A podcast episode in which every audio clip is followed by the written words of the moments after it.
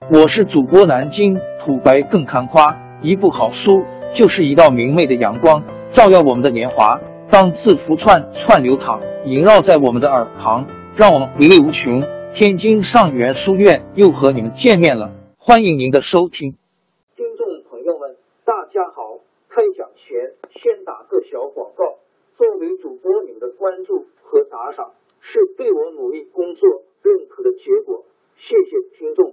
天津上元书院、南京土白更堪夸主播最新专辑《平话祖国华夏上下五千年》终于上线了，一部宏伟巨作。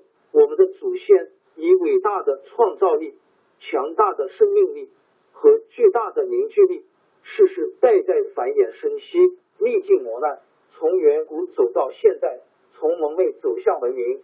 全书共计。两百八十三回，作为博客，我劳动我所得，付费的有声书来了，你愿意为此花钱花时间吗？评话中华上下五千年专辑的进度更新按听众的关注和评论而定。喜马拉雅号 UID 七三二六四零二二，微信号 sh 八五七三零一四四九，请多多关注。多多打赏，谢谢大家，谢谢。下面正式开讲《评话中华上下五千年》专辑。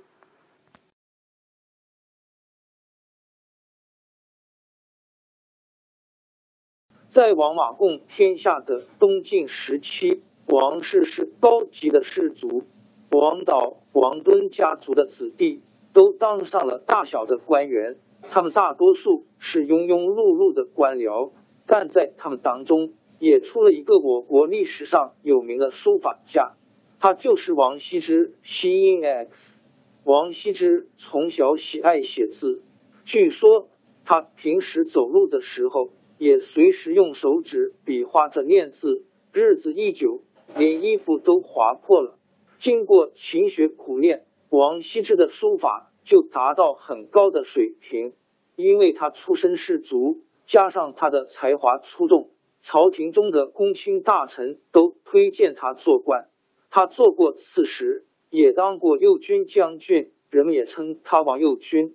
后来又在会稽郡做官。他不爱住在繁华的京城，见到会稽的风景秀丽，非常喜爱。一有空就和他的朋友们一起游览山水。有一次，王羲之和他的朋友。在会稽郡山阴的兰亭举行宴会，大家一面喝酒，一面写诗。最后由王羲之当场挥笔写了一篇文章纪念这次宴会，这就是有名的《兰亭集序》。那幅由王羲之亲笔书写的《兰亭集序》，历来被认为是我国书法艺术的珍品，可惜他的真迹已经失传了。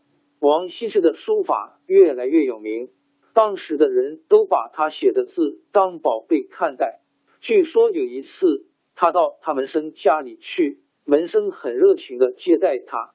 他坐在一个新的几案旁，看到几案的面又光滑又干净，引起了他写字的兴趣，叫门生拿笔墨来。那个门生高兴的不得了，马上把笔墨拿来给王羲之。王羲之在几案上写了几行字，留作纪念，就回去了。过了几天，那个门生有事出门去了。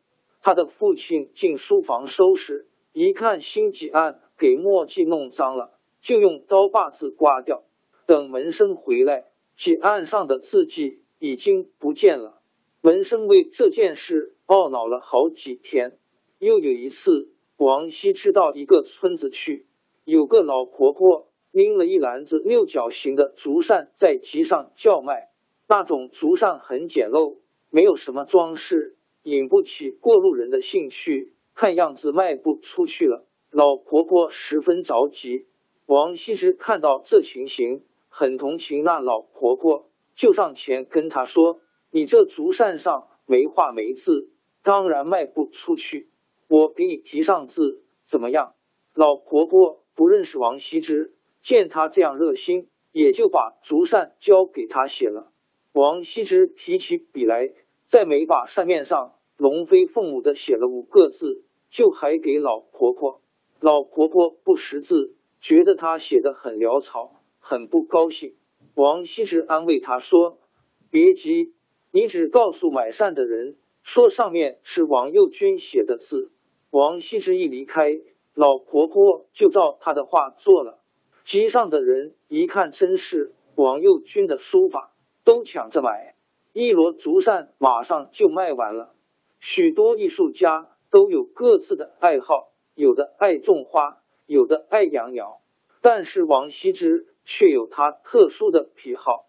不管哪里有好鹅，他都有兴趣去看，或者把它买回来玩赏。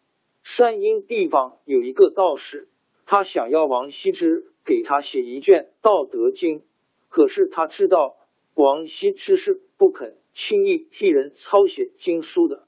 后来他打听到王羲之喜欢白鹅。就特地养了一批品种好的鹅。王羲之听说道士家有好鹅，真的跑去看了。当他走进那道士屋旁，正见到河里有一群鹅在水面上悠闲的浮游着，一身雪白的羽毛映衬着高高的红顶，实在逗人喜爱。王羲之在河边看着看看，简直舍不得离开，就派人去找道士。要求把这群鹅卖给他，那道士笑着说：“既然王公这样喜爱，就用不到破费，我把这群鹅全部送您好了。不过我有一个要求，就是请您替我写一卷经。”王羲之毫不犹豫的给道士抄写了一卷经，那群鹅就被王羲之。王朝更迭，江山易主，世事山河都会变迁。其实我们无需不辞辛劳去追寻什么永远，活在当下，做每一件自己想做的事，去每一座和自己有缘的城市，看每一道动人心肠的风景，珍惜每一个擦肩的路人。纵算经历颠沛，尝尽苦楚，也无怨悔。感谢您的收听，朋友们，让我们下期再见。